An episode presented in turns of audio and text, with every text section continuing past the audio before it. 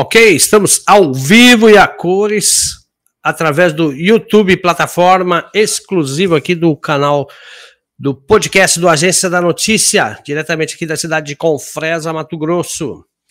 Bom, pessoal, hoje eu tenho a honra em receber aqui, a gente abriu uma exceção, conforme a correria de, de, dos candidatos no estado, que é 141 municípios, então não dá para visitar todos e a gente vai bater papo aqui, conhecer um, pouco, um pouquinho mais sobre a história do candidato a deputado federal Marrafon, diretamente lá da capital do Mato Grosso, na cidade de Cuiabá. O Marrafon, já vou fazer uma prévia aqui, ele é advogado, professor universitário, trabalhou também na SEDUC, onde foi secretário de Educação no estado do Mato Grosso. Eu quero dar um bom dia ao candidato Marrafon. Seja bem-vindo ao podcast do Agência da Notícia. Tudo bem, Marrafon? Bom dia, Ari. Bom dia a todos que nos assistem aqui nesse podcast maravilhoso do Agência da Notícia. Para mim é uma alegria poder estar conversando com todos aí de Confresa, de toda a região do Araguaia. Para mim é uma, uma região maravilhosa. Prestigiei muito, muitas visitas a Confresa quando tá, estive secretário de Educação, né, com grandes obras e realizações. Então, fico muito feliz de ter a oportunidade de fazer esse diálogo democrático, de esclarecer as pautas, de apresentar propostas, para que as pessoas possam avaliar, né, dentre os nomes que estão colocados, nós temos certeza que a gente é a melhor opção. Com certeza. Para nós também é uma honra tê-lo aqui, participando do podcast. Estamos aí ao vivo através do YouTube para todo o estado e o Brasil. E aquelas pessoas que não puderem acompanhar agora o podcast do Agência da Notícia vai ter a oportunidade também, porque vai ficar salvo lá no canal do Agência da Notícia aonde a nossa amiga Olga aí já está enviando o link para todos aí do grupo do deputado federal Marrafon e também o, o meu amigo Matheus aqui, meu técnico, já está enviando para todos aqui do Norte Araguaia, do Araguaia inteiro, mais de 50 grupos aí para, as pessoas também conhecer um pouco mais da sua história. Vamos lá, deputado. Então tá bom. Eu queria que você contasse um pouquinho para nós sobre você. Quem é Marrafon? Então, eu vim para o estado de Mato Grosso em 1985, aos seis anos de idade. Meu pai é médico, né? a gente foi ali para a região do Noroeste, andou por tudo ali e se estabeleceu em Juara, em Juara, e vivi como uma realidade como muitos mato-grossenses do interior viveu, que é justamente a realidade de, de não ter asfalto. Na época, a energia elétrica acabava às 11 horas da noite, uhum. né? a, ah, não tinha telefone com fio, Ari. Eu lembro muito disso, aquelas lembranças boas de infância, hum. né? A Sim. avó da gente ligava em São Paulo, e aí hum. vinha um molequinho de bicicleta, vindo Avisado. do posto da Telemate, né? E do posto Olha da Telemate, e disse: assim, daqui, vai pro, vai pro posto que daqui uma hora vão ligar. Uhum. Aí a gente ia lá no posto da Telemate, esperava. Você tá a fila? A fila, para poder fazer uma ligação. Né? E que loucura era uma realidade né, muito dura, mas ao mesmo tempo muito gostosa, porque a gente tinha muito, muito amor no coração, muito aprendizado, muito trabalho. Uhum. E era interessante que a gente passava perfume, se arrumava para ir atender o telefone. Era Olha, um evento na bacana. casa da gente. Né? E fiz a escola pública em Juara, no, uhum. né, no interior do estado, e a escola estadual de primeiro e segundo grau, chamava na época, Oscar Soares. De lá para uhum. cá, fui, fui construindo a minha trajetória profissional e acadêmica né? Fiz Direito na Universidade Federal do Mato Grosso, a FMT, em Cuiabá, mestrado e doutorado né, na Universidade Federal do Paraná, em Curitiba. Terminei meu doutorado com estudos na Universidade de Roma Tre, na Itália. Volto para o Brasil, estabeleço escritório em Curitiba, passo no concurso do Rio de Janeiro, sou convocado para atuar no Senado Federal em Brasília, quando me mudo para Brasília, e depois de uma nova convocação, venho para o estado de Mato Grosso de volta para minha casa, não por uhum. falta de escolha, mas por opção, né? Depois certo. de, como dizer assim, de vencer lá fora e prosperar. Uhum. Deus abençoe, a gente prospera. É, a gente claro. volta como secretário de planejamento no governo anterior e, e secretário de Estado de Educação. Então, por isso que eu tenho tanta preocupação com a educação, porque a educação transformou minha vida. Hoje eu posso dizer né, que eu tenho uma advocacia de excelência, posso dizer que eu tenho uma vida acadêmica muito reconhecida doutrinariamente em todo o Brasil, sou muito citado pelos tribunais pátrios, construindo ideias e doutrinas e propostas, e tudo veio pela educação, ou seja, do estudante da escola pública em Juara até a Universidade de Roma, né? Então, a, a turma fala, quem tem boca vai a Roma, eu digo, quem estuda vai a Roma. também. né? E por isso eu defendo a educação como grande modelo né, de transformação da vida das pessoas, de desenvolvimento, e por isso eu entendo que todos devem ter essa igualdade de oportunidades, né? porque tem que se esforçar também, tem que estudar muito, para uhum. que consigam ter sucesso na vida e escolher viver onde querem, onde é mais feliz. Né? Então, é, por isso a minha prioridade, né, a minha preocupação sempre com a educação, para que o filho de cada um dos nossos internautas, da nossa audiência, para que próprio, as próprias pessoas possam se qualificar, a educação como base de tudo mais, possam se qualificar e ter uma vida mais plena, uma vida mais próspera e feliz. Muito bem. É, a educação é fundamental em todos os aspectos mesmo. Eu tenho duas filhas e também a gente corrige elas e, e cobra muito a questão da escola, de escolher uma boa profissão, né? É, apesar que as duas não conseguem fugir muito longe. O jornalismo está no sangue, né? Tá, tá no sangue, né? É na família, né? Convive falando de política, de, de notícias gerais, então não tem como fugir, né? Mas a educação é muito importante até para seguir uma carreira, né? Com certeza, com certeza. Você, você também eh, leciona, você é professor universitário, né? Isso. Eu fiz um concurso, né? Na época eu estava uhum. em Curitiba, fiz um concurso na Universidade do Estado do Rio de Janeiro, uhum. que é uma das principais universidades, faculdades de direito do Brasil. Era uhum. apenas uma única vaga. Né? E eu tive a alegria de ser aprovado, né? fui o primeiro colocado. Então fiquei muito, muito satisfeito, porque isso gerou também muito reconhecimento acadêmico. Né? Eu tenho uhum. quatro livros publicados, 57 Opa. artigos. Então, os artigos têm levado aí muita. Eu tenho sido muito referenciado e a minha doutrina tem sido estudada nas faculdades, especialmente em dois temas. Um é o Pacto Federativo. É, o Pacto uhum. Federativo é o conjunto de relações entre né, o governo federal, o governo estadual e o governo municipal. Né? Brasil, Estado de Mato Grosso e município de Confresa, por exemplo. Uhum. Em que você distribui as tarefas e determina quanto cada um vai receber do bolo de tributos, né? A receita uhum. tributária para cada um. Então, um país né? O Brasil é um país bastante centralizado, é muito recurso para a União Federal, e os uhum. municípios têm muitas tarefas, então a gente discute qual é o melhor modelo. E um outro ponto que eu tenho estudado muito e que tem sido muito citado, né, inclusive sou professor em curso de especialização nessa área, é sobre o processo legislativo, ou uhum. seja, o processo de fazer leis. Então, por isso, certo. eu estou muito, muito preparado de verdade para ser deputado federal. Claro. E o que que, que, que te levou, Marrafon, você a, a pleitear aí um, uma vaga aí juntamente como deputado federal e pelo Mato Grosso, o que, que te motivou? A vontade de preencher uma lacuna, né? Há um vazio de representação no estado de Mato Grosso. Né? Nós temos deputados que se preocupam exclusivamente com emendas parlamentares, famoso Zé Emendinha. Emenda parlamentar é super importante, mas é o que eu falo. Você é, se vende no varejo e deixa de debater as coisas que importam no atacado, sabe? Verdade. Então, eu vou sim ser deputado, vou trazer emenda, parlamentares para os municípios, eu acredito no municipalismo. Agora, uhum. Tem que olhar que o parlamento brasileiro é a casa da democracia, precisa de gente uhum. preparada para debater os grandes temas. Vejam só, essa questão de, da tensão entre o presidente da República e o Supremo Tribunal Federal. Isso é culpa do parlamento, que de um uhum. lado não fiscaliza, não põe limite ao presidente, e de outro lado não faz as políticas públicas permitindo o chamado ativismo judicial, que é uma, uhum. algo muito ruim. Agora, eu tenho Sim. condições de debater isso. Quantas pessoas certo. podem debater ativismo judicial ou não? Defesa uhum. da liberdade. Então, uhum. o que, que, nós entendemos? Que, infelizmente, né, os deputados federais de Mato Grosso não têm condições de levar os grandes debates. Aí eles acabam sumindo no parlamento. Né? São 513 deputados federais, Mato Grosso tem apenas oito.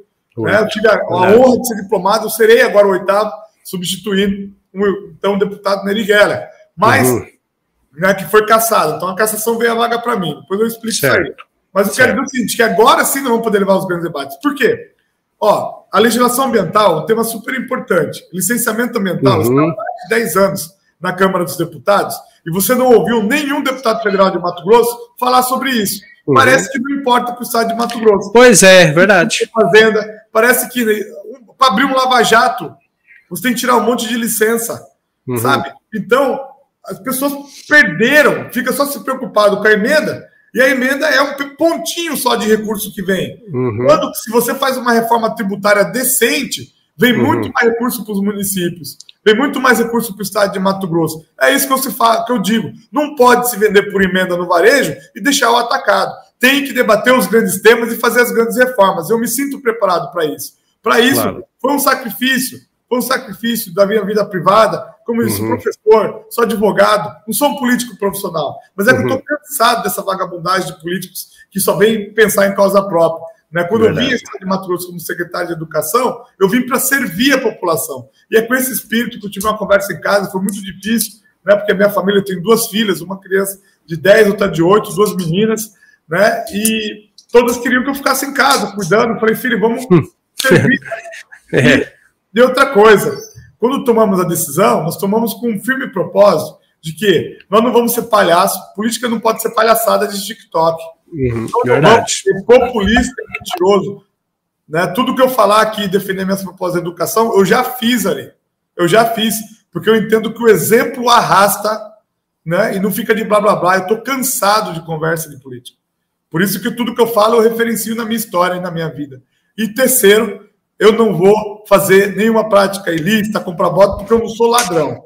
Então, se tiver ganhar a eleição, eu tenho voto das pessoas de bem. E se vir uma pesquisa, mais de 30% querem um deputado federal com o meu perfil. Preparado, honesto, que o exemplo respalda aquilo que fala e que não vai fazer palhaçada. Se não gosta de ficar dançando no TikTok, não vai resolver o problema da vida das pessoas. E é verdade mesmo, hein? E essas redes sociais, elas, elas tanto constrói como destrói hoje né, a educação das crianças, né, falando em rede social. E hoje também a rede social ajuda muito até para puxar a, a capivara do, do, dos candidatos que estão aí colocando seu nome à disposição, né? Exato. Quando eu falo que eu sou ficha limpa, eu falo que eu sou ficha limpa de verdade. Eu combati a corrupção quando entrei na Secretaria de Educação, do escândalo da, da Rêmora, que era um escândalo de que já havia muito tempo. Uhum. Sofri ameaça de morte, trabalhava com orçamento de quase 3 mil, bilhões de reais. Nossa. Saí da secretaria não apenas muito mais empobrecido do que entrei, porque vivia do salário, não fiz nada de errado, como uhum. também sem nenhum processo, sem nenhuma denúncia, para você ter uma ideia de como nós cuidamos da, da coisa pública. E o resultado é que nós fizemos muito, muito. Uhum. Nós fizemos 40 escolas integrais em menos de dois anos ali. Nossa. 40, cara. Tipo, não é uma nem duas, em menos de dois anos. A pessoa fala, ah, a educação demora muito. Demora quando não faz a coisa certa. Nós uhum. fizemos oito escolas militares, mais de 50 prédios escolares novos, mais de 200 revitalizações de escola, fiz mais de 70 licitações acima de 10 milhões de reais e você não vai achar uma vírgula de corrupção na minha gestão. Então isso é ser ficha limpa de verdade. Diferente de um povo aí que foi pego roubando ou de estar de tornozoleira, mas ainda não teve a condenação em segundo grau e disse que por isso pode se candidatar. Esse não é ficha limpa de verdade. Agora eu não entendo, o Rafa falando em ficha limpa, eu não entendo aonde que esses caras arrumam liminar. É, tem um candidato aí que me parece que tem 100 processos. Né? Exatamente. Tem 100 é, processo, cara. 100 hum.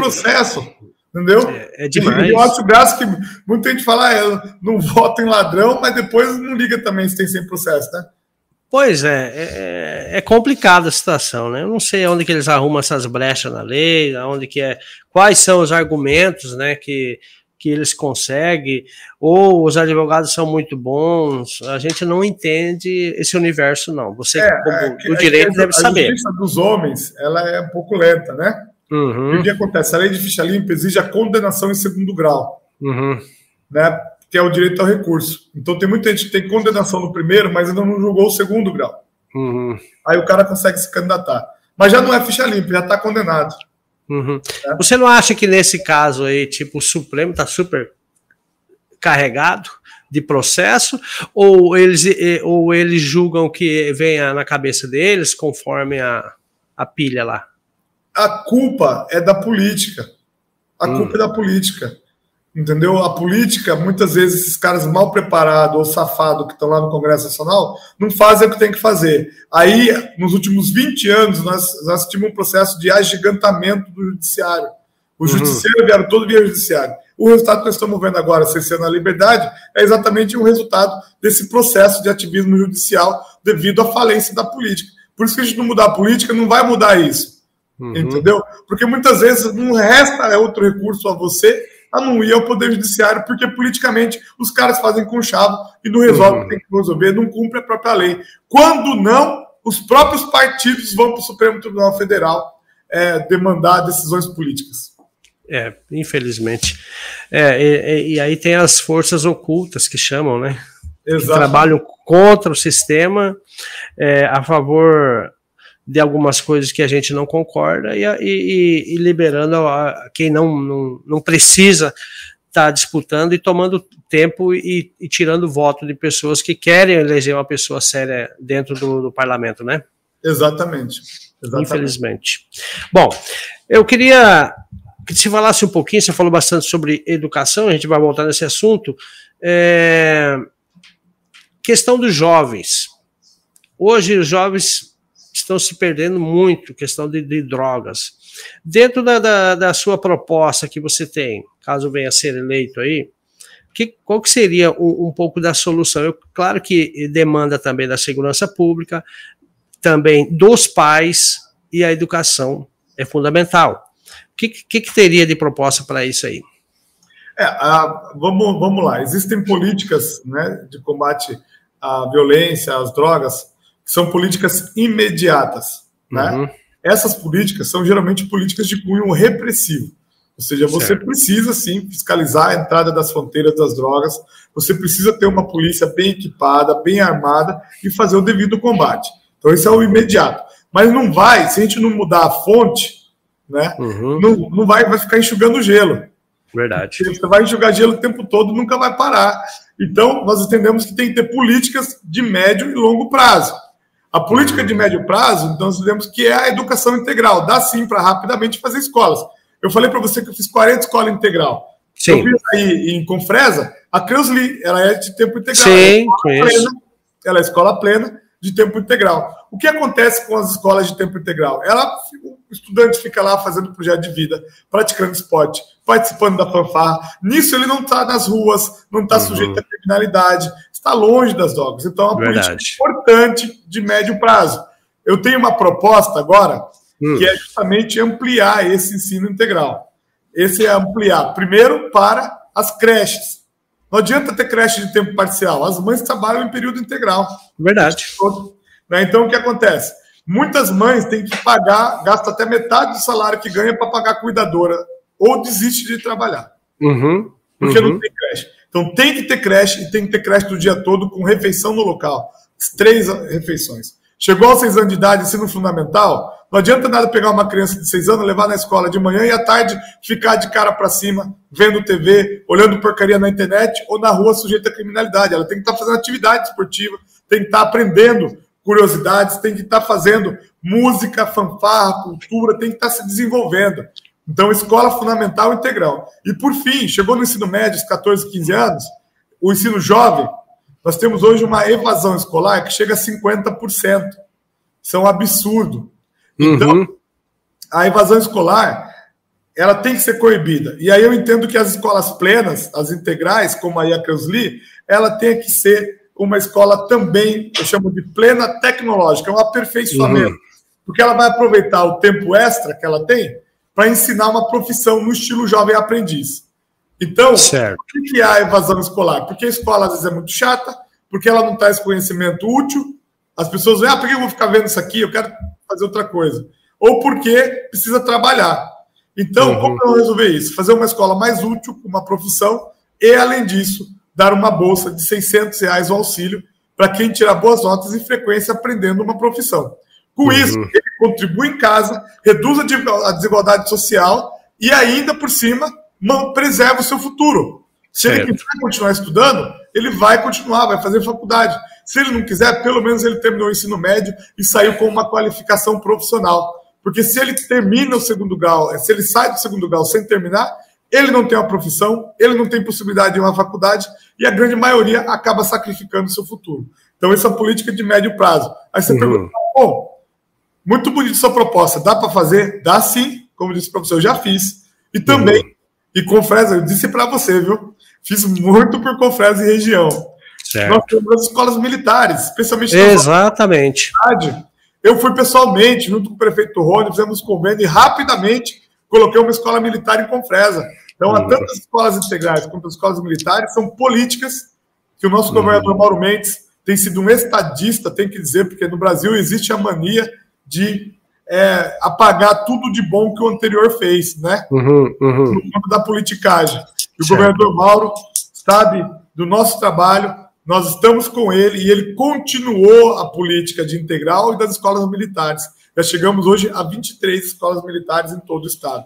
Então, são políticas assim, no seu conjunto, que diminuem a desigualdade social. E, lógico, né, simplificação tributária para gerar desenvolvimento econômico, para gerar mais prosperidade e ambientes mais prósperos, você tem menor criminalidade, porque as pessoas não têm aí as suas necessidades básicas, né, não falta tudo. Ela tem a comida, ela tem uma casa e etc.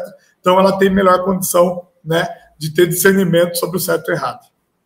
Com certeza, mas também tudo isso também depende da educação dentro de casa também. Os pais têm que ter um papel claro. fundamental, né, Marrafão? Exato, a educação primeiro é dentro de casa. Mas nós sabemos aqui, a realidade muitas vezes não é assim. Então nós temos que dar todo o apoio né, para os jovens e os estudantes com uma educação de conhecimento para a vida, né, um conhecimento prático. Verdade. Você está falando sobre o governador Mauro Mendes, é, ele lançou aqui a, a, construção do hospital regional na cidade de Confresa, deve, você deve estar a par do assunto também, e Sim. era um sonho, sonho muito grande aí, é, para nossa região, aí, por causa da demanda que nós temos. Aí os, os enfermos aqui, as pessoas que precisam tem que se deslocar até Cuiabá, 1.200 quilômetros. Tem que ou Palmas ou Tocantins. Então, eu acredito que num, num, curto espaço de tempo, de dois a três anos, está pronto o hospital regional. E você, dentro da, da, da, saúde, caso venha ser eleito, você pretende também destinar alguma emenda parlamentar para a saúde, para o hospital regional da cidade de Confresa, para equipar? Com certeza, com certeza. Eu devo assumir o um mandato né, já agora em outubro, né, e dentro das possibilidades a gente vai fazer as indicações para o orçamento de 2023, que será um mandato curto né, de substituição uhum. do deputado Neri, certo. apenas cinco meses, até fevereiro, mas vão ser meses importantes. Claro, com Porque certeza. nós temos a discussão, a discussão a, é, do orçamento público, do orçamento uhum. público. Então, é o momento de a gente colocar as emendas e depois uhum. ir cobrar na outra ponta. E eu uhum. tenho visto que a, é importante que haja um foco, né, especialmente agora que vai ter o hospital regional, na questão uhum. dos exames, hemodiálise e Verdade. também nas especialidades. O hospital regional tem que ter esse atendimento. Porque muitas vezes a pessoa vai no pronto atendimento, pega um exame, uhum. pega um exame e não consegue fazer o exame, aí ela não tem o diagnóstico. Então uhum. nós vamos ensinar esse atendimento a especialidades e também aos exames, né? desenhar recursos para o hospital regional aí de Confresa. Eu já quero, já vou ter condições de fazer essa indicação agora no, no é, fazer essa indicação agora no, no, no orçamento de, de 23 que você indica esse ano para executar uhum. bem. E se eleito, né, e eu tenho certeza que vou ser eleito, eu vou lá uhum. cobrar, porque se a gente não é eleito, eles cancelam, né? Verdade. Um outro investimento que eu quero fazer em Confresa é enviar recursos aí ao nosso prefeito para que ele possa fortalecer o atendimento né, psico, psicossocial. Né? Existem os hum. centros de atenção psicossocial com certo. mais psicólogos e mais psiquiatras para atender a população, porque no pós-pandemia são alarmantes os casos de depressão. Provavelmente você conhece alguém que tem depressão, eu Sim. conheço várias pessoas, isso está dentro da nossa casa. Então, a, a promoção da saúde mental é um outro campo que eu vou destinar recursos e com certeza vou contemplar, quero fazer o um compromisso com o município de Confresa para a gente fortalecer esse campo também. Muito bem. Eu estou falando hoje com o candidato a deputado federal Marrafon, diretamente da cidade de Cuiabá, no Mato Grosso. É, Marrafon, você sabe que nós temos uma grande demanda aqui também que é a, esse trecho de 120 quilômetros de estrada de chão da BR-158. no seu ponto de vista, o que, que seria a, a, o melhor passo aí a ser dado para, ou que ligue essa atual é, estrada, essa BR que está desativada, né, estado de chão, prejudica muito o desenvolvimento da região, ou que se faça o contorno passando por Alto Boa Vista, Bom Jesus, Serra Nova e saindo lá em cima no Alô Brasil. Qual é a sua opinião sobre isso? Uhum. É, a gente precisa ouvir as pessoas para construir né, uma melhor solução. Uhum. Eu acredito que a única solução que decente para uma rede de desenvolvimento regional é que saia as duas. Verdade. Entendeu? Você não pode ter pouca coisa, não. Porque também, quando você faz o contorno, você liga a outros municípios claro. que também precisam do asfalto. Agora, isso não quer dizer que não tem que fazer reto. Eu acho que tem que cortar reto, sim. Porque uhum. o desenvolvimento ele tem que vir para todos, para todos os cidadãos brasileiros. Tanto uhum. os, né, vamos dizer assim, é, brasileiros que vieram para cá, da Europa, de outros países, uhum. os brasileiros nativos, que são os indígenas. Sim. Então, a gente não pode deixá-los à margem do desenvolvimento como se estivesse num aquário. Uhum. Então, eu sou a favor que corte reto, sim, que chegue uma ligação rápida, uma via rápida, e que a gente possa envidar esforços e recursos para que o contorno seja feito, a fim de conectar esses municípios que também sofrem com a falta de, de asfalto. Realmente, isso é uma demanda muito grande e é toda, toda a região precisa dessa questão aí é, para o é desenvolvimento. É, exato. E aí tem as duas opções, porque nós, no estado de Mato Grosso, a gente já se colocou. O Brasil já é o celeiro do mundo, e Mato uhum. Grosso é o celeiro do Brasil. Verdade. Então, meu amigo, ou nós vamos desenvolver, fazer um desenvolvimento sustentável, fazer uma coisa legal, ou o mundo inteiro vai estar em colapso. Então não tem que ter mimimi, trelelé, uhum. tem que fazer, tem que fazer, porque em todo país do mundo, quando precisa, faz. Aqui embarca a obra por um monte de bobagem. Verdade. Aí, questão, aí também tem questão ambiental, tem questão de ONGs, ONGs internacionais. É, segundo os bastidores aí que a gente mora aqui há muito tempo, os índios querem que, que, que se passe o, o, o asfalto pela BR-158 nesse trecho de 120 quilômetros. Claro que é, querem. Eu mas o problema vem aí, essas questões aí de ONGs e. É, mas isso aí é uma questão que a gente tem que resgatar né, a nossa, o nosso nacionalismo, né, a via patriota, né? Porque é um absurdo, porque isso não é falta, isso é, isso é interessado. Uhum. Eu, todos os países desenvolvidos não tiveram nenhuma preocupação com isso, não. Fizeram o que tinham que fazer para se desenvolver e desenvolver o povo deles. Agora uhum. que é a nossa vez, eles ficam querendo atrapalhar o nosso desenvolvimento. Veja, tem que ter os cuidados ambientais? Sim, eu sou a favor. Essa região é linda demais, o Araguaia. Certo. Meu Deus do céu, quando eu fui aí, eu fiquei apaixonado. Então não dá uhum. para destruir também, botar soja na beira do rio, tem que ter um cuidado. Não, acho que não. Agora, não quer dizer que vai deixar as pessoas a mais de desenvolvimento. Os brasileiros uhum. que vieram para o Brasil e os brasileiros que já estavam aqui, todos têm direito ao desenvolvimento. Claro. E os indígenas também. Uhum. Eles Verdade. preferem ficar no, no, no calor ou no quarto com ar-condicionado? Pergunta para qualquer um deles. eles querem qualidade de vida, né? É, exatamente. O povo não gosta de internet, eles também querem saber o que está acontecendo no mundo. Uhum. Entendeu? Não quer dizer que precisa abdicar da cultura, mas tem que ter um processo né, de abrir as possibilidades para que eles tenham condições de se desenvolver da melhor maneira que eles acharem que deve ser. Não ficar num aquário, o mundo inteiro se desenvolvendo, utilizando a melhor tecnologia da medicina e eles na pré-história. Não dá. Uhum. Tem que dar Verdade. oportunidade. É isso aí. Bom, é, Marrafon, é, é, é, essa é, questão da infraestrutura, BR-58 já falamos aí, nós temos é, muito problema aqui sobre, é, sobre regularização fundiária também na nossa região aqui. É uma demanda muito grande. É, outra pergunta que eu quero saber é se você é a favor ou é contra essas invasões de terras produtivas que acontecem ainda menos, mas ainda acontecem. Eu queria saber qual que é a sua opinião sobre isso aí. Eu sou totalmente contra a invasão de terra produtiva. O Brasil tem muita terra, muitas condições. Tem que fazer sim um programa de reforma agrária decente, mas observando também o direito fundamental à propriedade. Eu sou um constitucionalista. A defesa do direito à propriedade está na Constituição da República. Agora, lógico, a propriedade é vinculada à sua, sua função social. Se o cara abandona, está criando um monte de bicho e cobra lá, por exemplo, no IPTU, aí ele vai perder o terreno. Não tem jeito. Mas é porque ele abandonou. Agora, o uso produtivo das terras ele tem que ser observado ao direito de propriedade.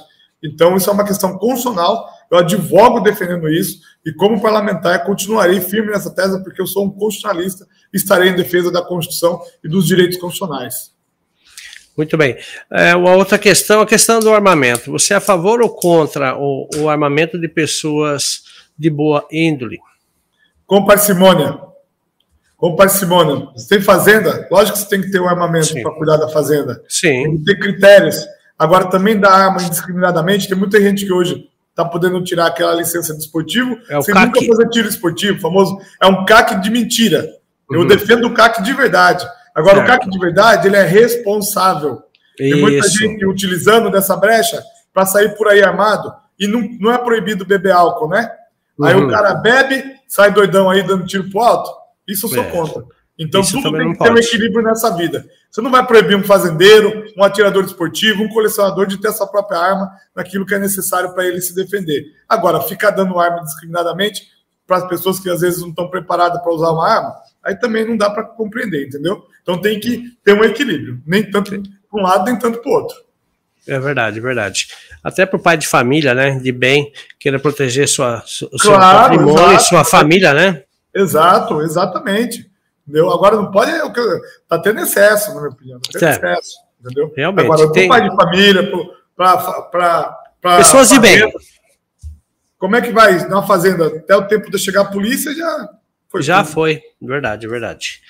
Bom, é, Marrafon, eu queria também, a gente já já está uma meia hora batendo papo, eu queria que você me falasse um pouco aí é, sobre o governador do estado, Mauro Mendes, você acha que ele está no caminho certo? Ele vai estar tá tendo uma aceitação boa agora concorrendo à, à reeleição no Mato Grosso? Com certeza, com certeza. Ele está no caminho certo, ele tomou as medidas duras, difíceis no momento que teve que tomar. Entendeu? Passou por um momento difícil da pandemia, com muita força, com muita mestria, e que eu disse antes, e repito, né? Na educação foi um estadista, continuou os programas importantes, fortaleceu alguns dos programas, e a gente entende que Mato Grosso está muito bem é, governado, né, com uma gestão e está avançando muito. Então, nessa nova mandato que ele terá, certamente a população reconhece isso, tem uma aprovação muito boa, deve ganhar agora no primeiro turno. Então, nesse novo mandato, ele vai ter condição de fazer muito mais e a gente tem um, um diálogo muito importante sobre isso, porque é, ele tem sido aí muito aberto ao diálogo e vai, vai procurar fazer uma gestão ainda melhor. Hum, verdade, verdade. Você acha que essa quantidade de, de candidatos é, a, a, concorrendo a, aos cargos públicos aí nessas eleições é, é, pode deixar a população meio em, em, dúvida em quem votar ou a, a, população já está preparada e já, já conhece bem cada candidato? Como é que é a sua opinião aí? tendo os dois tipos, né? Muita gente já está preparada, está crescendo o número de pessoas preparadas, mas a gente não pode negar que efetivamente, né, são muitos cargos em disputa. Esse ano já está menos assim tenso, né, menos arraigada a disputa de Senado e governo, que eu vejo já bastante definida, né? Então isso vai dar mais margem para o debate dos deputados federais, né, deputados estaduais, etc. Mas você veja, nós temos aí em eleição, primeiro o deputado federal, do qual sou candidato, uhum. né? Sou no 23 uhum. 23. Depois, deputado estadual. Depois, senador, governador e presidente da República. Então, é, confunde sim. Mas a gente tem hoje muita informação nas redes. Não dá para acreditar sim. porque tem muito fake é, news. tem muito fake, né? Muito fake, mas com certeza nós vamos ter aí é, a possibilidade da pessoa buscar. Então, se eu chegar aqui no seu podcast e falar uma mentira, na hora a turma pode conferir. É por isso que eu venho aqui com muita decência falar as verdades. Quando eu digo que eu fiz escola militar em Confresa, a escola está funcionando. Sim, Quando até hoje. Escola plena está funcionando. Quando eu digo que eu botei ar-condicionado na escola 29 de julho, dava para uhum. acreditar que teve que é, vir um marrapão em um ano e dez meses de gestão botar ar-condicionado, porque a turma roubou o dinheiro do design lá atrás. Roubaram mesmo. Ar-condicionado. Então, comunidade de escola 29 de julho, eu fui levar o ar-condicionado aí. Para você ver o que é uma uhum. gestão decente. E você pode conferir. Eu falo aqui, você pode conferir lá na escola e pode conferir na internet. Na verdade, você deixou um legado aqui como secretário de educação, viu? Você não tem a dúvida disso. Você tem muita carisma, muitas pessoas gostam de você aqui na região que a gente pode acompanhar. É, Marrafon, e eu queria que você falasse um pouco aí, Jair Messias Bolsonaro, candidato à reeleição. Uhum. Como é que você faz a avaliação do, do governo dele? Você acha que o Brasil está no rumo certo, está precisando melhorar, ou devemos dar sequência nesse trabalho? O time que está é, tá ganhando não se mexe? Uhum. O, o, Brasil é um gigante, né? Eu digo sempre que é impressionante de como sobrevivemos até aqui com uma classe política dessa que nós temos. Verdade. Né? E essa classe política, principalmente o Congresso Nacional, aprisiona qualquer presidente da República. Não só o Bolsonaro, não só o Lula ou quem quer que seja. Uhum. Porque tem uma classe política perniciosa que está lá arraigada no Congresso Nacional, que não desgruda, e é por isso que a gente tem que ter a valorização do voto de deputado federal. Trocar. Tá? Fazer uma troca. É um voto muito importante. E ele é um Sim. voto de arrasto, geralmente. Né? A pessoa quer um estadual, aí vai um federal lá na colinha, vai acabar votando. Gente, não pode ser assim. Tem que olhar, cara, o perfil, está preparado para ser deputado federal de verdade. São essa turma aí, compra voto e voto de arrasto e acaba virando essa coisa que está lá o Congresso. Aí nenhum presidente consegue fazer o que gostaria que fizesse e nenhum presidente consegue contemplar todas as suas pautas. Mas no normal, eu vejo o Brasil em franco desenvolvimento, numa rota positiva. Não, é, não foi fácil para ninguém a questão da pandemia, e nós saímos melhores da pandemia economicamente. Ainda há muito o que fazer. Eu não desconheço a caristia, eu sofro com a caristia. Veja, eu sou uma pessoa bem sucedida e sofro quando eu vou no supermercado, vejo o preço do arroz, vejo o preço da Sim. carne, vi o que eu pagava lá atrás.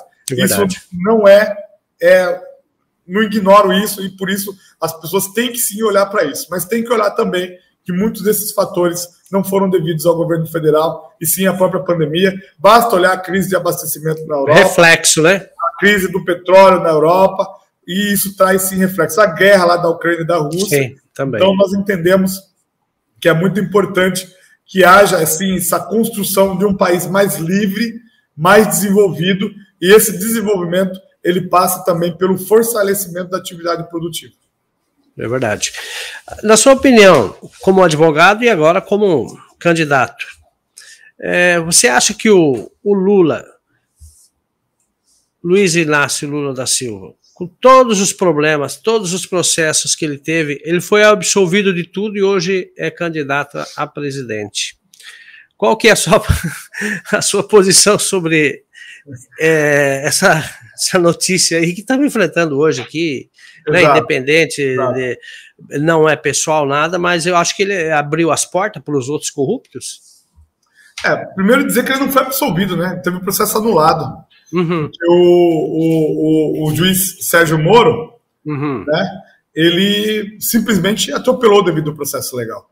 Uhum. Tá? Ele atrapalhou a República Brasileira. Ele atrapalhou o setor produtivo quando pôde. Foi excesso de poderes que foi dado a esse juiz. E ele não conduziu o processo do Lula como deveria ter conduzido. Uhum. Ele é o grande culpado desse processo. E o resultado é o efeito rebote, que volta toda a corrupção, uhum. volta todo o problema. O processo voltou do zero. Porque uhum. eu sou um hum. jornalista, eu tenho que falar a verdade para as pessoas. Claro. Entendeu? Seja o Lula, seja o Bolsonaro, seja Ari, seja Marrafon, todos têm o direito ao devido processo e não ser perseguido. Não estou uhum. absolvendo ninguém, porque não tem inocente ali. Mas certo. eu estou dizendo que não podia ter atropelado o devido processo como fez, porque se nós tivermos um poder do Estado que atropela a lei, qual a diferença uhum. desse poder do Estado e de um bandido? O bandido uhum. não cumpre a lei. O Estado tem que cumprir a lei. Se ele também violar a lei, eles são iguais. Então uhum. foi isso que aconteceu. E foi muito ruim para todo o Brasil. O foi para a nação brasileira, né? Foi muito ruim para a nação brasileira. Quantas empreiteiras que empregavam aí milhares Quebrou. de pessoas quebraram, frigoríficos, gente perdendo uhum. emprego e depois Sim. não se provou nada. Uhum. Então, atropelaram devido ao processo, tinha que ter investigado corretamente e hoje, com certeza, já ia haver condenações. Então, você... eu, eu, não, eu não voto em ladrão, isso quero dizer para você. Eu acabei de claro. falar que eu não tenho condição de votar em ladrão. Sim. Eu, não, não, eu quero fazer uma propaganda, é uma campanha diferenciada. Então, é dizer que não foi absolvido, né? ele teve o processo anulado. Nós entendemos também que há excessos nesse processo, uhum. que levou à anulação, e isso se deveu muito à, à má atuação, né? tecnicamente, à má técnica levada pelo juiz Moro. Hum, verdade, verdade. É, eu, tá pagando preço hoje também, né? Pelo que, é. se auto, que se autopromover, ele se preocupou com a biografia dele, ele desagradou os dois lados. Agora ele tá. Eu não, sei nem que lado que ele tá agora. magistrado tem que ser magistrado, né? Pois Se é. o cara quer vir para política, agora ele vem para o lugar certo. Vai pedir voto. Pensa é. que é fácil pedir voto? Vai para rua, cara. Se não, quer é ser justiceiro, vai para rua. Agora, se você for magistrado, tenha a conduta de magistrado e age tecnicamente. Verdade, verdade. Com o Chico e com o Francisco. Uhum. Na sua opinião, você acha que os ministros do STF é, deveria ser indicação de, de, de, presidente ou deveria ser uma votação? Como é que seria a, a sua opinião nesse caso aí? Olha, o, o sistema brasileiro é bom. Hum. Né? Ele é um sistema que tem freios e contrapeso, passa pelo filtro. A indicação é presidencial. Mas quem é a casa que aprova essa batina? É o Senado da República. Aí que tá. tá. Todo mundo Aí com o rabo tá. preso. Todo mundo com o rabo preso. Chega lá no Senado, é uma conversa de comadre. É. Entendeu? Então não tem deputado federal, senador de verdade, e vira essa bagunça. Entendeu? Uhum. Então o sistema não é ruim em si. Porque eu vou dizer para a verdade, eu não, eu não sou favorável à, à eleição em cargos judiciários. Uhum. A eleição é para político, o judiciário é mais técnico, sabe? Uhum. Ele é mais técnico. Pode piorar muito com a eleição direta, porque existe um fenômeno que chama-se demagogia e populismo. Uhum. O Moro mesmo estaria no Supremo na época da Lava Jato, com todas as maldades que ele fez. Uhum. Verdade. Não é porque a pessoa acreditou nele. É. As pessoas acreditam em boa fé, mas a demagogia, a demagogia faz exatamente isso. Então, não sou a favor de eleições diretas no Poder Judiciário, não. E, uhum. bem ou mal, o presidente da República, ele é eleito pelo povo, ele faz um filtro e ele indica alguém, vamos dizer assim, democraticamente. Quem que está omisso nessa história? É. O parlamento, o Senado. Parlamento, Senado, verdade. Travou. Deu uma, uma queda na sua internet ou foi na minha aqui? Eu, Qual? eu entendo que. Ou deu uma queda aqui? É, não, mas já voltou, já voltou. Já voltou? Então eu entendo Já. que o sistema não é ruim. Ele não funciona por conta das pessoas, não pelo próprio sistema, entendeu? E que Entendi. outros sistemas podem ser piores. Tá. Você como advogado, qual que é a sua opinião sobre essa proposta aí que o Alexandre Moraes está avaliando? Isso está em todos os jornais da capital e também nas redes sociais. Não é fake news que ele está querendo proibir o cidadão brasileiro de votar com a camisa verde e amarelo. o cidadão brasileiro tem liberdade de votar do jeito que ele imaginar que pode. E, a, e os verde amarelo é um símbolo do Brasil, não é do uhum. partido A ou B, nem do presidente A ou B. Entendeu? É um símbolo nacional e tem que ser usado, sim, não tem essa conversa, não.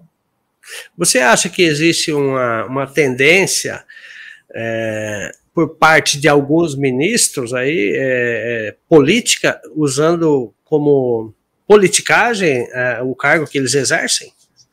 Acho que não. Nesse ponto eu, eu atuo bastante. Né? Uhum. Cada um tem uma história de vida e suas convicções teóricas. Tá? Nesse certo. sentido, acaba isso de alguma maneira é, levando a uma, a uma extensão das suas ideias nas próprias decisões, porque a uhum. decisão uhum. ela tem esse componente né, pessoal de convicção com um componente uhum. legal de convicção na interpretação da lei. Então, não dá para negar que há, sim, cada, às vezes há mais, alguns que são mais conservadores, outros que são mais progressistas. Tá? Isso é um hum. fato. Mas não vejo uma tentativa política deliberada de fazer uma, um determinado projeto ou algo errado. Eu vejo mais mesmo com convicção e uma convicção gerada por tensões injustificáveis causadas pela omissão do parlamento brasileiro. Exato. Você confia na, nas urnas eletrônicas? Confio. Eu confio. Quero dizer para você a verdade. Por quê? Por quê? Eu já, eu já participei de uma eleição e fiquei de suplente. Agora uhum. que fizeram a recontagem, né? E aceitei o resultado.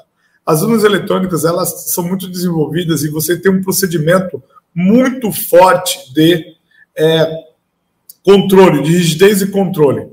Então, por exemplo, à medida em que ela é carregada e faz a zerésima, ela é desconectada. Uhum. Aí ela faz vários testes. Aí ela nunca mais se conecta. Nenhum hacker entra se não tiver conexão. Uhum. Aí, onde que pode haver falha? Na transmissão desses dados. E aonde é feita a transmissão? Quando começa. Exato, vai para lá. Mas acontece que antes da transmissão, eles imprimem o boletim de urna. Uhum. Então, se der diferença, qualquer cidadão pode, pode verificar. Então, eu tenho, conheço os técnicos, eu conheço uhum. a magistratura brasileira, tá? E a grande parte né, é muito séria, muito honesta. Teria que ter assim um movimento de pessoas absurdo para conseguir fraudar alguma coisa. E isso ia ser descoberto. Alguém uhum. ia denunciar. Não é fácil, o sistema ele não é perfeito. Eu até eu apoio que haja melhorias. Eu gosto uhum. daquela ideia daquele voto impresso, que é só aparece, a pessoa confirma e vai para uma urninha sem uhum. contato manual. Entendeu? Certo. E não pode entregar o papelzinho para a pessoa. Porque você burla o voto secreto. Por que, que o uhum. voto virou secreto? Porque lá atrás, os coronéis donos de fazenda mandavam o cara trazer o voto, a confirmação do voto, e se não saísse o voto lá, ele mandava matar o cara. Uhum. Isso é um cabresto na história do Brasil. Entendi. Então não pode dar o papel para a pessoa, o comprovante. Uhum. Mas a pessoa pode ver o papelzinho e ir para a urna. Eu sou simpático nessa uhum. ideia. Ah, boa ideia. Aperfeiçoamento, como aperfeiçoamento. Mas esse sistema que nós temos no Brasil é muito confiável. Preciso dizer a verdade. Eu vim fazer política uhum. para dizer a verdade. Porque ele não, ele não conecta e antes de transmitir, ele sai o boletim de urna impresso. Ele imprime sim, mas ele imprime enquanto o boletim de urna. Então os mecanismos uhum. são bastante seguros. Eu diria que muito mais seguro do que foi a antiga urna de papelzinho. Muito bem. É, você, você ficou sabendo recentemente, também a nível nacional, vários advogados emitiram uma nota aí de repúdio e pedindo a cabeça do Alexandre de Moraes. Você acha que isso vai, pode dar um, um peso, ele citando que ele é um ativista dentro do, do STF ou não? Nós não podemos pensar em crime de interpretação no direito, entendeu? Acho que se houver algum ato que justifique, o lugar correto de avaliar é o Senado Federal. Eu não li essa carta desses advogados e uhum. não vejo aí que isso seria é, algo que tivesse uma evidência, alguma evidência concreta para tanto. Tá? Então, se tiver, tem que ser encaminhado ao Senado Federal, que tem que analisar e cumprir o seu papel. É por isso que eu falo que tem que ter um, um parlamento que presta.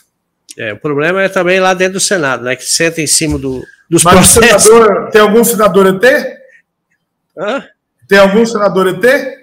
O senador não vem de ET. Ele está lá porque alguém votou nele. É lógico, é. Entendeu? Tá porque colocaram ele lá, né? Mas precisamos então, de um cara que represente a nação brasileira, né? Exatamente. Infelizmente, é exatamente. É por isso que, eu sou a favor, a favor de que nós tenhamos aí bons políticos e as pessoas votem nos bons políticos. E é por isso que eu vou ser eleito, ali. Eu sei isso que eles vão querer mudar. Entendeu? Verdade, verdade. É, agora o caso Neri Geller. Eu gostaria que você até explicasse para mim, porque muitas coisas estão sendo publicadas, principalmente na capital. Como é que é a situação sua de Geller? O que está acontecendo para a gente entender esse universo aí? Fala nisso, a minha assessoria acabou de dar um furo, viu? Tem um furo aqui para você passar, pessoal. Parece que acabaram ah. de caçar o registro dele. Sério? De novo? É. é. Ah, é? Uhum. Mas não é aí em, em, Aí é o Tribunal Regional Eleitoral de Mato Grosso. Então foi lá Isso. em Brasília. Foi lá em Brasília. Foi, lá em Brasília. foi caçado o registro do Eric Geller, então. É.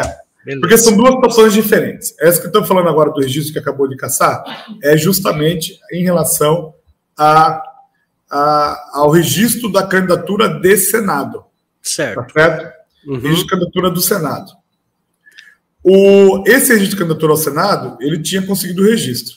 Mas isso não tinha nada a ver com a cassação do cargo de deputado federal.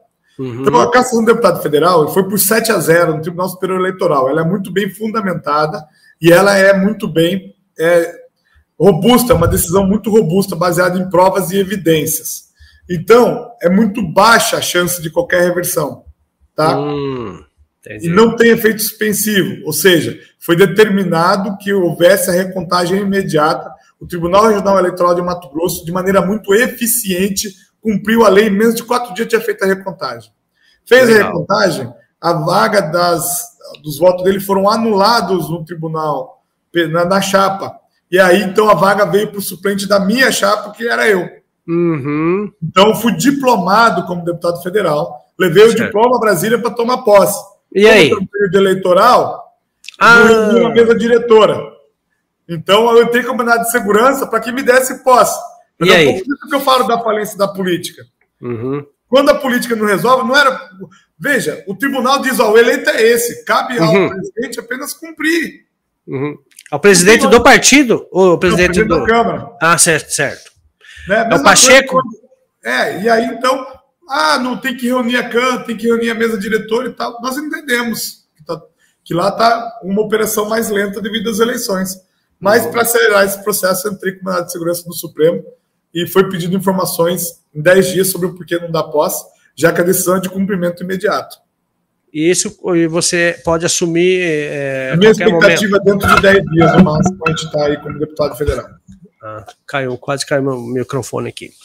Muito bem, parabéns. Que, que dê tudo certo para você aí, que, que você conduza bem aí esse período que você vai ficar como deputado. Você vai assumir no lugar do Neri e, e esperamos que você seja eleito aí e venha defender também a bandeira do Mato Grosso como um bom representante que tu é em ficha limpa. Obrigado, meu querido. Muito obrigado. Bom, pessoal, é, a gente falou aqui com o Marrafon, ele é candidato a deputado federal pelo estado do Mato Grosso. Como eu falei, ele é advogado e também é, professor universitário, também já foi secretário de, da educação no estado do Mato Grosso, fez um excelentíssimo trabalho, principalmente aqui na região do Araguaia. Deixou um legado, tem história, tem reconhecimento e as pessoas lembram do nome do Marrafon. Marrafon, para a gente finalizar, faça as considerações finais aí e a gente vai se despedir. Eu queria agradecer ali pela oportunidade, esse podcast do Agência, que é um podcast de muito sucesso toda a região. Queria reforçar meu compromisso com Confresa, com Fresa e região. Quando eu falo que estou fazendo compromisso de levar a emenda aí, é porque eu já cumpri compromisso com o Confresa.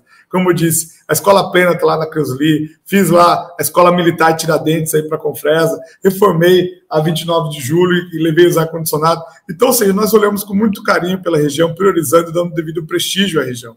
E quero dizer que eu sou um deputado federal preparado para ser deputado federal. Não serei mais um dos 513 e vou honrar Mato Grosso no cenário nacional. Tenho condições para isso, a minha história, a minha vida. E tenho propostas vinculadas à educação integral, à promoção da saúde mental e à infraestrutura. E outra coisa, eu estou preparado para debater os grandes temas que importam, como a simplificação da legislação tributária visando maior justiça na cobrança de impostos, que hoje é muito abusiva. E isso vai dar impacto no preço da gasolina, vai dar impacto no preço do gás de cozinha, vai dar impacto no preço do, da comida no mercado, se as pessoas vão poder prosperar e se desenvolver melhor. Então, eu quero é, pedir o voto a cada um da região do Araguaia, a cada ouvinte, todos os estados de Mato Grosso, porque eu tenho certeza que eu serei um deputado federal de verdade, pela educação, mas também pela saúde, pela infraestrutura, e vou levar os grandes debates para a Comissão de Constituição e Justiça, para a pauta, e vamos brilhar e botar Mato Grosso brilhando no cenário nacional. Por isso, eu, veto, eu peço voto para Federal Marrafon, número 2323. Um grande abraço, fiquem com Deus. Uma alegria estar aqui com vocês fazendo esse diálogo democrático. Marrafon, é, você vai fazer um compromisso então com a Agência da Notícia?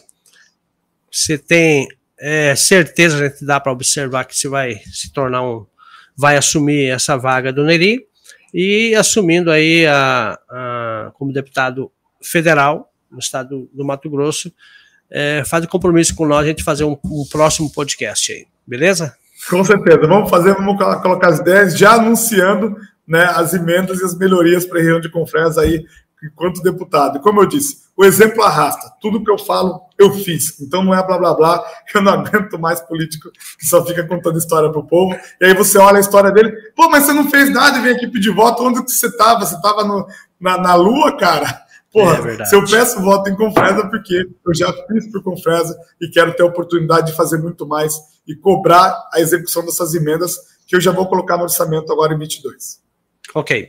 Ok, muito bem, obrigado pela sua participação, Marrafon. A gente fica por aqui. Então, a você que acompanhou o podcast, fiquem todos com Deus e até o próximo aí. Um abraço. Tchau, tchau.